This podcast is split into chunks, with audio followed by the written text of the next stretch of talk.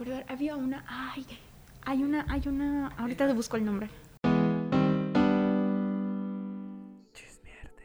Bueno, pues este es el segundo comodín. Hola, este es el segundo comodín. En donde vamos a hablar de las mujeres en el arte. Más como que un poquito específicamente hablando de cómo las mujeres a lo largo de la historia han sido eclipsadas por los hombres. Porque como sabemos, la historia del arte es escrita por hombres. La historia en general, digámoslo así. Sí. Y es un poquito injusto que no haya mujeres en el arte. Sí, Porque sabemos que sí hay. Y como ya sabemos, pues siempre la, la historia la van a contar los que tienen el poder de contarla. Eh, y en este caso, pues sería. El hombre. Sí. Pues con esta introducción estamos Laura Fernández, está Neri Hola. y está Cass. Es un nuevo miembro. Hola.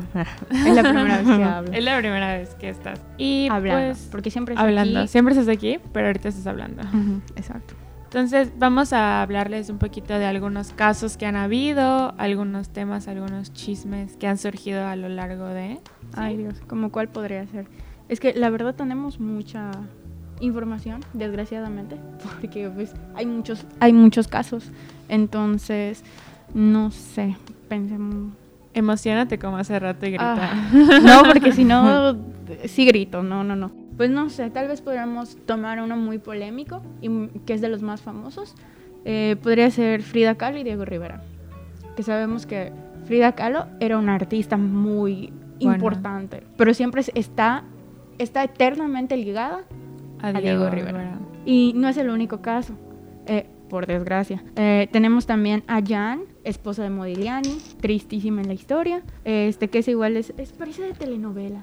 Modigliani este, siempre fue un desastre, básicamente. Eh, problemas con alcohol, se dice también con drogas, y al final apuestas igual, y hay como unos cuantos mitos al respecto de, de su muerte. Se dice que murió de tuberculosis, o que... Una igual- sobredosis o algo así, Ajá, ¿no? o que lo mandaron a matar porque tenía muchas deudas. El caso es que se muere. se muere.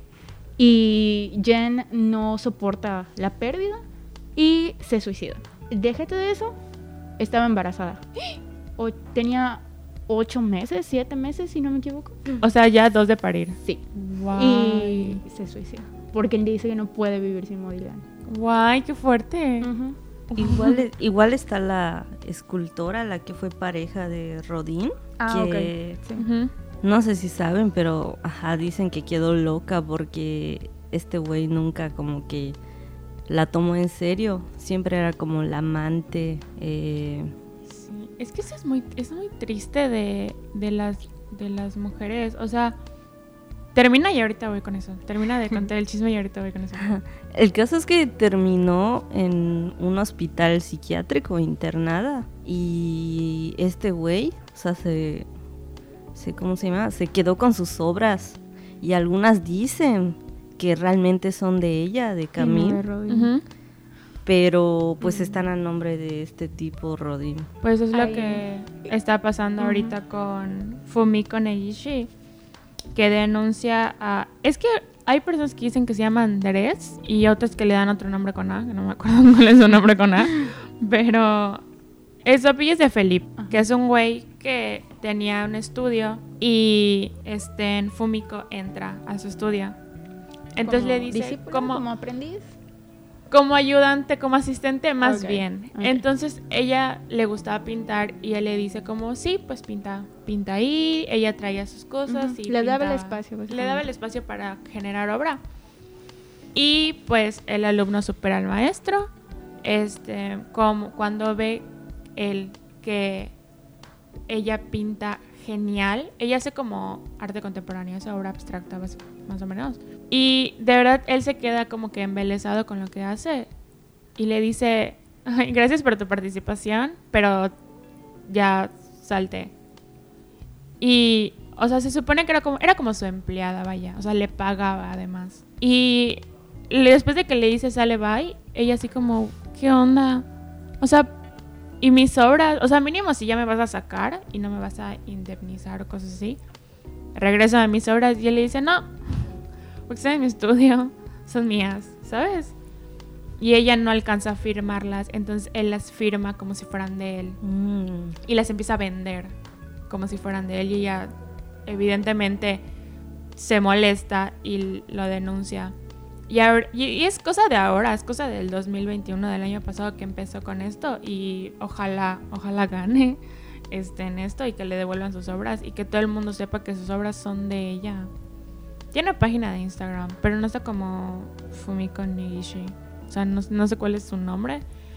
Pero allá es donde sube la mayoría de sus obras y hace denuncias. Entonces es como raro y es como... Es raro de pensar que sigue pasando esto cuando pasa desde hace años, décadas, Exacto. siglos. Igual una recomendación enfocada a esto, si quieren ver una película que hable del tema y tal vez se pregunten, no sé, es que cómo pasa eso, es imposible. No, sí pasa. Sí pasa. Entonces, si quieren entender un poquito más y no sé, tal vez quieran empatizar, tal vez, no sé. Eh, hay una película que se llama Ojos Grandes que habla sobre este mismo tema y de hecho el... Director es Tim Burton. ah, Sí. Bueno, ahí tienen. Eh, si les gusta Tim Burton, muchísimo, No, muchísimo mejor. Este, y es un tema súper interesante porque meten la parte de un juicio. Eh, legalmente eh, se lleva a cabo, eh, se vuelve un asunto mediático, de cierta manera. Pero pues eso no le quita lo, lo serio al asunto, ¿no? Sí, claro. Es... Ay, yo pensé que ibas a decir algo No, así. no, es que ya, ya, ya. Pues es que sí es, sí es como... Es muy triste que tengamos estos casos porque, o sea, seguimos teniendo esa mentalidad de que las mujeres hacemos algo. Cuando hacemos algo, No Tiene que a ser- fuerza- No puede ser de nosotras. O sea, Ajá, si no es muy bueno, no puede ser de una mujer. sí, y de hecho, algo que me sorprendió muchísimo Lo que comentabas hace un ratito De- de, Pollock. de Pollock, sí, su mujer, Lee ah, Krasner. Lee Krasner, que igual nosotros entramos en esta discusión de decir la esposa de él, la amante de él, la chica de... Pero es, es muy... Es, es muy difícil y es como para que entiendan que ella estuvo eclipsada por un hombre muy reconocido y nosotros le estamos dando un nombre ahorita para que la próxima vez que vean alguna obra de estos hombres digan seguramente fue una mujer y es esta mujer, no es la esposa de la amiga del amante de, es ella. Y Lee Krasner era esposa de Pollock, así la conocían, pero ella pintaba, ella era una muy, muy buena artista. Y Pollock, hombre, se sintió eclipsado y, le, y empezó él a firmar sus obras. Estamos hablando de, de ya una época contemporánea, o sea, creo que ya hasta las mujeres, creo, no me hagan caso, que ya las mujeres ya, la, ya votaban, o sea, ya habían como que ya había un avance, vaya, en el, en el feminismo y que se sigan haciendo cosas así, porque las mujeres desde hace años realizan obra y hacen arte. De hecho, Virginia Woolf hace el comentario muy acertado que yo cuando lo leí me explotó la cabeza porque dije, güey, claro, Tiene todo el tiene sentido todo el sentido mundo. del mundo de que los las obras tan ob- obras maestras no estoy hablando solamente de pintura también estoy hablando de las esculturas como dijo Cass La literatura. la literatura poemas etc etc todo el arte las que están firmadas como anónimos porque ya o sea los hombres qué es lo que querían ser el centro de atención y ser ellos los los principales creadores de obra. Entonces, algunas firman como anónimos y algunas firman bajo seudónimos masculinos. que por lo general eran sus esposos. eh, cuando O inventaban Firmaban. algún nombre. o inventaban algún nombre, pero sí he visto que se dan los casos en los que eh, el esposo le, le dice o un externo a la pareja le dice, es que sí es muy buena tu obra, pero ¿por qué no mejor le pones, decimos que es de tu esposo? Para que no haya... Para que sea más famosa. Dices tú. Y Pasa con, con... En algún punto a Mary Shelley le dijeron eso. Sí, Sí. Que, eso iba a sucederle. que, pues que lo firmara como... No, no, es que eso iba a decir. De Pero- hecho, hay, hay algunas en las que no, no le ponen Shelley, sino que le ponen Wollstonecraft. Vamos a hablar también de algo más contemporáneo, algo más actual. De la, de la persona que no es tan querida ahorita. pero cuando salieron sus libros sí, de J.K. Rowling. O sea, a ella le dijeron, ¿y si firmas así para que no sepan que eres mujer? No es como que no lo puedas buscar, pero pues al menos si tú lo ves de primera vista no vas a pensar que Lo escribió mujer. una mujer. Sí, porque ni- yo ni siquiera sé los nombres de J.K. Rowling. Yo no sé qué es. Sí, y es mujer. No sé cuál sea su nombre. Una, di- una disculpa. Y ya hablando más, ya no históricamente, ya más actual, que las mujeres ya tienen una voz más alta, por así decirlo, pues también están las mujeres en la industria de la música. O sea, cómo ellas tienen que ir cambiando y renovándose de looks, de cosas de escenarios, de conceptos, de temáticas. siempre, siempre tienen que meterle algo más que no sea solo el talento vocal, Sí. a diferencia de los hombres. Eh, por ejemplo, ¿qué podrá hacer? El físico siempre es importante. Sí. Como estamos hablando de, por ejemplo, Taylor Swift, que ella antes cuando empezaba a hacer country era un show de luces y ella con una guitarra cantando. No fue muy famosa. Ahora que y fue muy criticada también y es como, ay, nada les tiene contentos de verdad.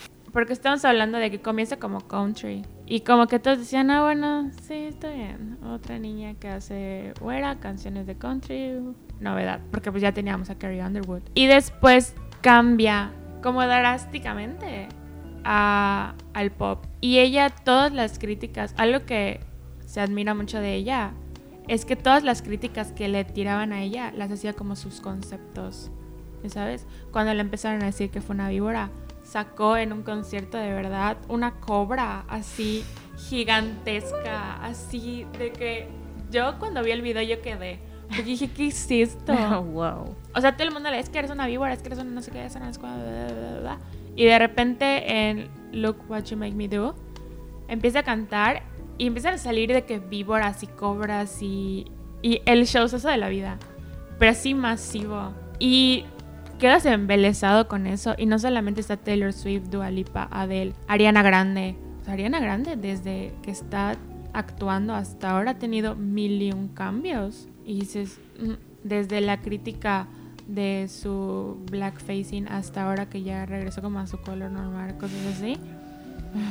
Entonces te quedas así que cómo, cómo ellas cambian demasiado. Y a Ed Sheeran, por ejemplo, por poner un ejemplo, no es que estemos tirando a él, pero por poner un ejemplo, Ed Sheeran desde el 2012 creo, hasta ahora sigue igual. Creo que no se le ha movido un pelo de su cabeza. Más o menos. Le creció la barba. Se la quitó. Se la quitó. Bajó, igual un poco de peso. Pero, o sea, yo, yo no, no, o sea, no veo la, la gran diferencia. Ni en sus canciones. Más o menos, pero no solamente estamos hablando de varios hombres que no todos bailan y cantan al mismo tiempo. La mayoría pues, de la industria ah, es pararse, interpretar y ya está. Pero las mujeres no, de fuerza tienen que tener algo más eh, para que el show pegue, para que el show amarre. Porque si no, es que ¿qué están haciendo? Es que su show está muy flojo, ¿para qué las voy a ver? Sí, Y qué ¿para qué las- cansado es, o sea, tener que estar como en constante cambio. O sea, no digo que sea malo, pero debe ser muy cansado, ¿no? O sea, ¿por qué Sí. nosotras tenemos que como hacer esos cambios y ellos no? A ellos no les pasa nada. Sí, o sea, eso es que es un tema bastante extenso, bastante largo, bastante grande, que ya en el episodio más grande del podcast con alguna invitada. O sea, ahorita les estamos dando casos. Puedes entrar a, a Google y puedes poner mujeres en el arte o mujeres o bajo el seudónimo anónimos y son miles, miles y mujeres es- eclipsadas por hombres, tanto sus parejas como hombres de la industria. Y van a estar, son miles de casos. Entonces no se los vamos a decir todos porque pues esto duraría 5 horas o 24 horas. Más. Sí, duraríamos Tres días. tres días, tres días, un año hablando de esto Sí. y nunca acabaríamos. Pero pues esto fue un pequeño comodín. O sea, es, es fascinante la gran cantidad de mujeres que hay en estas circunstancias. Ojalá ya no se siga haciendo. Pues ya, ¿no? Aquí terminamos. Sí. Porque eso pasa cuando hay mucha información en tu cabeza. Y dices, ¿qué digo? ¿Qué digo? ¿Qué digo? ¿Qué digo? Porque hay mucho y po- mucha información en poco tiempo. Sí. Entonces podemos terminar aquí, podemos cortar aquí. Y nos veríamos la próxima. El próximo comodín o el próximo podcast. Es el capítulo largo, vaya. Sí. Entonces, yo soy Laura Fernández. Y pues, muchas gracias. Bye.